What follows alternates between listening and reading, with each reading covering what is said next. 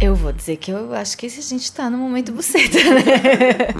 Então, na linguagem de Galeno, que vai ser também dos médicos dessa época, a vagina vai ser considerada um pênis interior. Vem essa boquinha, puxa minha calcinha, bota pra fora essa linguinha, me deixa com tesão. À medida que você fala, você traça, né? Você faz um traço na, na linguagem que é importante, porque a cultura ela só se desenvolve a partir dessas quebras de tabus de linguagem. Cai de boca no meu bucetão. A vulva é talk of the town. Se o feminismo dos anos 70 quis queimar os sutiãs, nós, quase em 2020, queremos arejar as calcinhas. Mais do que nunca, a vagina está nos livros, nos palcos, nas exposições, nas bocas. Por mais difícil que seja falar sobre ela.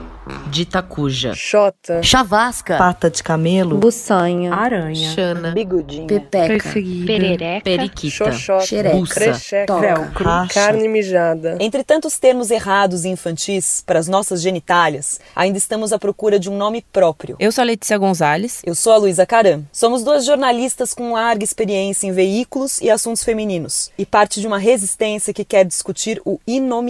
Juntas vamos sair numa missão. O que ainda não sabemos sobre os nossos órgãos e quem são as mulheres revolucionando o léxico vaginal? Como vamos fazer isso? Investigando as partes desconhecidas da nossa anatomia, a neurociência da vagina e as novas lições escolares sobre menstruação. No país recordista em cesáreas, quem são as mulheres reinventando o parto vaginal? Homens com vagina, mulheres sem, ou à espera de uma. A comunidade trans tem algo a dizer sobre o órgão. O Brasil é a terra do misticismo ecumênico.